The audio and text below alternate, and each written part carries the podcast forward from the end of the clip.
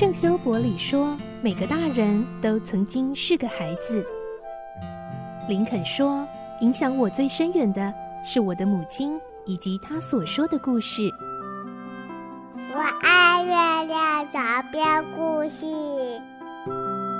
晚安，月亮床边故事。小青姐姐邀请每一位大孩子、小孩子一起听故事，不管多忙，也要和你一起听故事。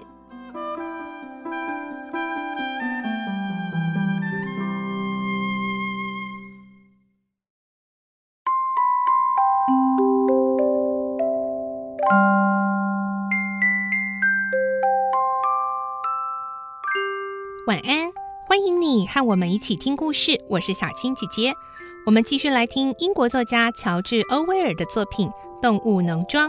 今天是第九集。我们的内容取材自东方出版社《世界少年文学必读经典六十·动物农庄》同名书籍。我们会听到动物们开始发现，什么工作都不用做，只负责监督和领导的猪们。竟然还规定苹果只能给猪享用，动物们觉得很不公平。可是猪却说这是为了大家好。来听今天的故事，《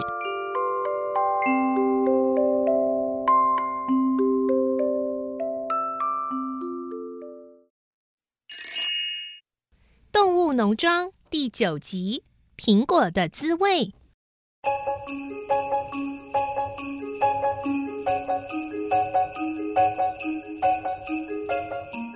动物们开始上课学习，那些反应比较迟钝的动物就只会一。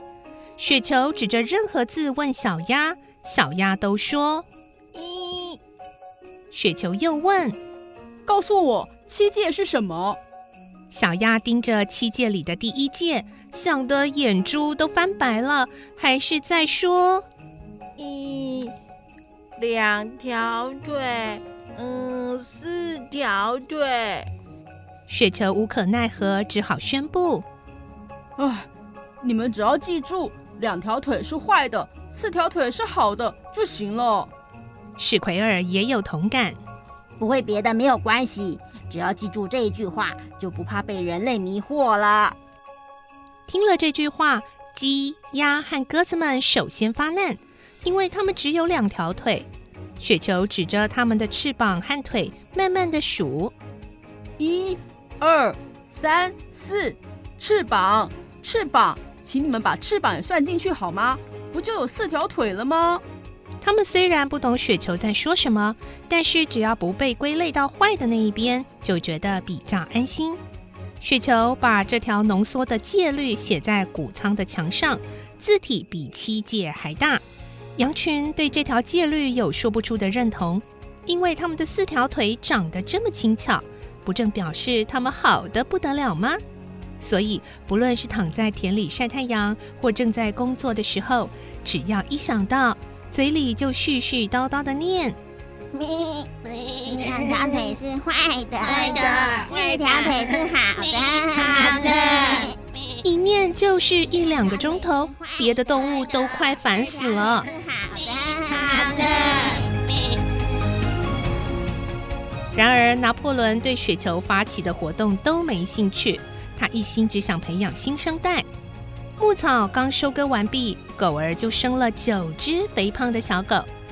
当天，拿破仑把这些小狗们从狗爸狗妈那儿带走，他说：“下一代啊，交给我来教育，我会给他们最好的。”狗爸狗妈听了当然很开心，他们想：“嗯嗯嗯，孩子们如果从小接受良好的教育。”一定会很有出息的！汪汪汪！拿破仑把小狗安顿在隐秘的阁楼上，并告诉大家：“你们呐、啊，不要上去打扰，免得孩子们学习不专心啊！”大家都觉得有道理。既然拿破仑要全权负责照顾和教育，一定不会出差错。狗爸狗妈一再感谢拿破仑，还叮咛其他的动物千万不要去探望那些小狗，好让他们能专心学习。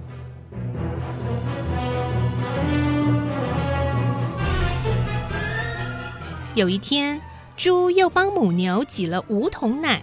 猫咪闻到香醇浓郁的味道，连工作都没心情，一直想要回畜棚去喝个饱。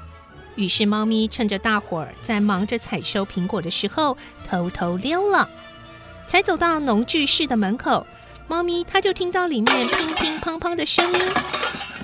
原来是猪们正把五桶新鲜牛奶倒进猪饲料里，史奎尔拿着铲子在搅拌。雪球尝了一口，说：“嗯。”太好了，我们正需要这样的营养。猫咪忍不住叫了起来：“喵！我可以吃一点吗？”拿破仑马上用他巨大的身躯挡在门口，喝了一声：“哼，不行！这里啊，没有你能吃的东西，快回去工作。”猫咪探了探头，可是所有的视线都被拿破仑挡住了。他叫了两声。喵喵心不甘情不愿的离开了。回到果园，猫咪告诉巴普这件事。巴普说：“哎呦，猪他们哦，又不会说谎，大概是你看错了啦。”猫咪只好也这么承认。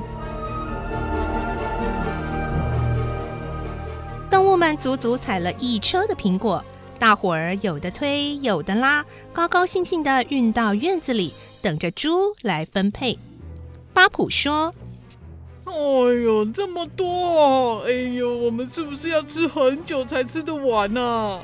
克拉维说：“大概可以吃好几个四天，又四天，又四天吧。”而鸡们想到香喷喷的苹果就很开心，小鸭更是高兴的一直撒娇：“鸡妈妈，嗯嗯，你要先帮我啄个洞哦，要不然啊，我们都咬不动。”猫咪虽然不见得爱吃，可是想，嗯，能闻闻味道也过瘾啊！喵。茉莉心中有个特别的主意，这么红的颜色比缎带还好看，我多吃几颗，一定能变得更漂亮。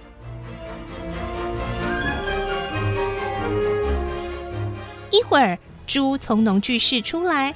拿破仑打量着这一车的苹果，老半天才开口说：“各位辛苦了，这一些苹果啊，就先请搬到农具室里面吧。”猫咪说：“喵，农具室是工作室，只有你们才能进去啊。我看还是放到谷仓比较好。”喵。嗯，苹果和干草放在一起容易烂掉，还是放农具室比较好。雪球这次很意外的，并没有反对。动物们想，嗯，猪们一致决定的事，嗯，大概不会错吧？嗯，对啊。于是就合力把苹果搬进农具室。当大家气喘吁吁的在院子里休息时，史奎尔出来宣布：“ 同志们，我们刚刚讨论的结果。”这些苹果就留给猪享用了啊！嗯，为什么？为什么？为什么呢？茉莉更是大喊：“我等了好久，我要吃苹果。”史奎尔说：“呃，其实我们并不喜欢吃苹果。”哎，小鸭天真的回答：“嗯，哎，那就给我们吃，我们喜欢吃。”史奎尔断然拒绝。啊啊不！为了有足够的营养来维持健康的身体，我们还是得勉强自己吃。母鸡说：“呜呜，那太委屈你们了，我来替你们吃好喽。”嗯，不行，呃，我们每天劳心劳力的，如果没有营养，一定撑不下去。吃苹果或喝牛奶，其实全是为了要保护大家。动物们听得很迷糊。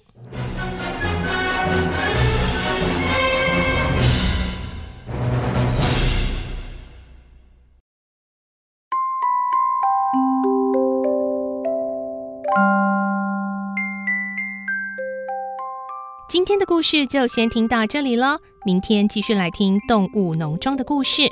我是小青姐姐，祝你有个好梦，晚安，拜拜。小